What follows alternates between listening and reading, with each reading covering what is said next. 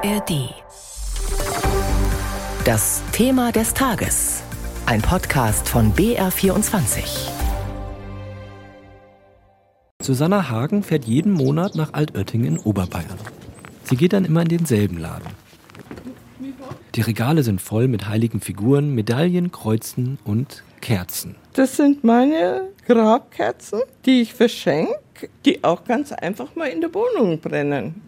Weil da kann nichts passieren. Wie Susanna Hagen zieht es jährlich tausende Menschen zum bekanntesten Wallfahrtsort Bayerns, Altötting. Hier kommen Gläubige her, denen die Kirche noch etwas bedeutet. Ein guter Ort, um sich umzuhören an der traditionellen Basis des Katholizismus. Ich bin absolut dafür, dass das Zölibat abgeschafft wird.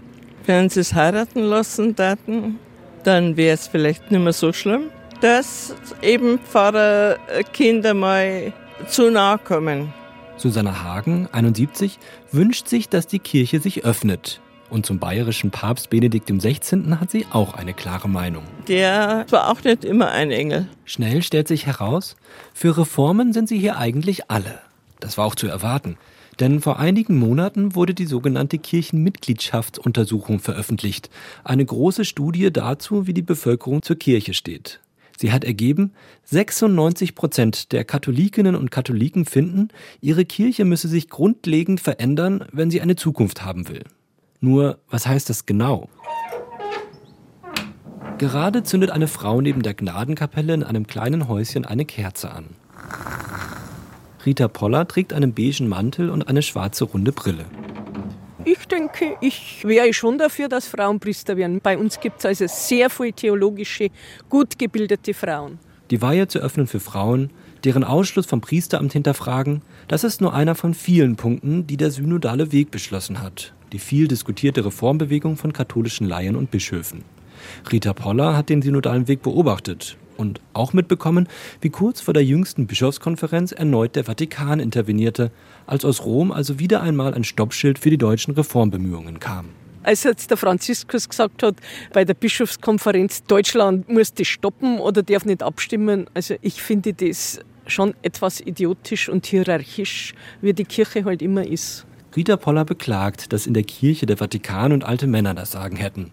Ihren Kindern könne sie nicht verübeln, sollten sie austreten. Für sie geht sie sonntags in die Messe. Die sagen zwar schon, Mama, was in der Kirche, so ja, irgendjemand muss für euch beten. Und ich habe Gott sei Dank einen direkten Draht nach oben und nicht über Rom oder über München, über den Bischof zuerst meinen Draht. Ein paar Meter entfernt läuft ein Mädchen von der Schule in den Ort. Die 18-Jährige findet die katholische Kirche ziemlich altmodisch.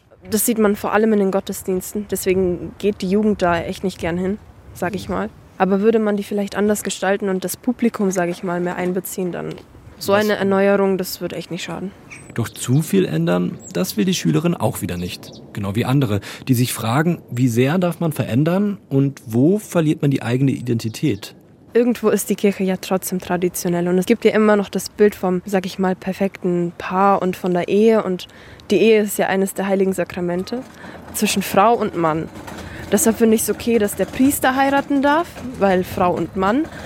Aber das Homosexuelle jetzt schon hier heiraten, ist vielleicht noch ein Schritt zu früh. Zölibat abschaffen, okay. Gleichgeschlechtliche Ehe, lieber nicht. Die geht auch einem Mann zu weit, der zum Weihrauchkaufen hergekommen ist. Und eine Schwester, die nebenan in einer Ordensgemeinschaft lebt, findet, die Homo-Ehe verstoße gegen die Menschenwürde. Und dann ist da noch ein Priester, der heute Altötting mit seiner Mutter besucht. Die Kirche muss sich reformieren. Aber wie Mutter Teresa schon gesagt hat, du und ich müssen sich reformieren.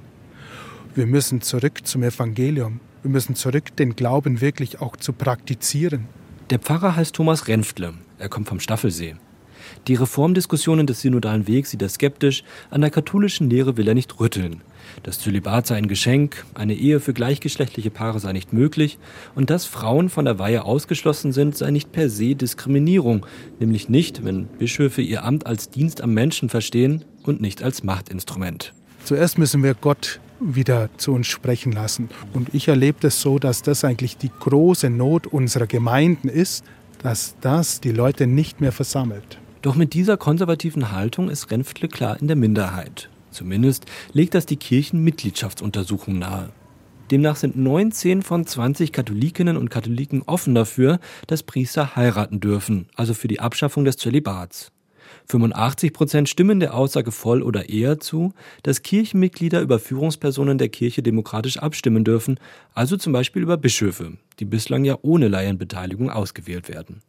Und die meisten katholischen Menschen wollen, dass Priester auch homosexuelle Paare segnen dürfen, was Papst Franziskus ja vor kurzem auch offiziell erlaubt hat.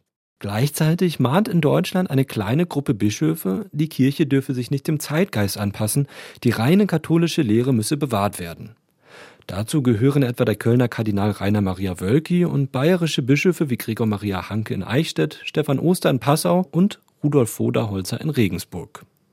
Doch was der Bischof findet, spiegelt längst nicht die Meinung der Kirchengemeinden wider.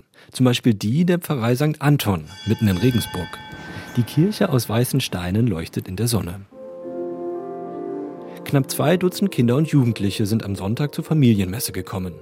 Danach, bei Kaffee und Kuchen, erzählen die Eltern, was sie von ihrer Kirche erwarten. Man soll vielleicht auf die Basis ein bisschen eingehen. Ich meine, wenn man strikt sein Dogma nachgeht und die Augen verschließt vor der Realität. Also ich wäre voll für den Reformkurs. Äh, für mich ist unser Bischof Ruderholzer ein Bremsklotz der Demokratie. Man muss die neueren wissenschaftlichen Erkenntnisse auch wirklich umsetzen. Aber die Kirche hinkt immer hinten nach, finde ich. Selbst der Pfarrer, Martin Müller, kritisiert seinen eigenen Bischof. Rudolf Woderholzer beharre auf den geltenden Regeln, weil er glaube, die Kirche würde sonst auseinanderfallen. Tatsächlich, ich habe auch eben das Gemälde, also ich würde mir vor allen Dingen wünschen, und da habe ich tatsächlich ein bisschen Besserung entdeckt, dass die Äußerungen über Leute, die den Zukunft der Kirche anders sich wünschen würden, dass nicht so abwertend darüber gesprochen wird. Pfarrer Müller berichtet, er habe dann mit Bischof Voderholzer auch ein persönliches und freundliches Gespräch gehabt. Doch ob die kritischen Stimmen von der Basis bei den Bischöfen und im Vatikan wirklich ankommen und was sie bewirken, weiß niemand. Aus Rom kamen schon mehrere Verbote dagegen, die Reformbeschlüsse des synodalen Wegs auch umzusetzen. Zuletzt so geschehen Ende Februar, da wurde den deutschen Bischöfen untersagt, über die Einrichtung eines neuen Gremiums abzustimmen, des Synodalen Rates. Für den 22. März sind die deutschen Bischöfe nach Rom geladen.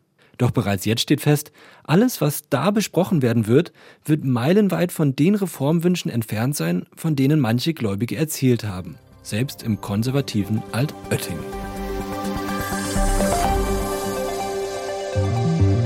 Wie sammelt man eigentlich Beweise gegen Putin im Krieg? Warum gibt es 30 Jahre nach dem Oslo-Abkommen keinen Frieden im Nahen Osten? Und wieso ist Deutschland ein Geldwäscheparadies für die italienische Mafia? Die Antworten darauf und noch mehr spannende Recherchen hört ihr bei 11KM, der Tagesschau-Podcast. Ein Thema in aller Tiefe. Jeden Tag von Montag bis Freitag aus Deutschland und der ganzen Welt. Wir hatten ein Gespräch äh, mit dem obersten Mafia-Staatsanwalt in Italien, Nicola Gratteri. Und irgendwann dann im Gespräch wurde er so ein bisschen ärgerlich, hatte ich das Gefühl, weil er, glaube, ich den Eindruck hatte, wir verstehen immer noch nicht die Tragweite davon. Und er meinte so, sie denken viel zu kurz. Es geht hier nicht um die kleine Investition hier. Die italienische Mafia, die hat nicht nur das Interesse, zu wirtschaften und immer reicher zu werden und immer mehr zu wachsen, die haben auch ein Interesse, Einfluss zu nehmen. Die haben ein Interesse an Macht. 11KM, der Tagesschau-Podcast. Ganz nah dran an aktuellen Themen mit Journalistinnen und Journalisten der ARD. Ihr findet uns in der ARD Audiothek und überall, wo es Podcasts gibt. Ich bin Viktoria Kobmann und ich freue mich auf euch.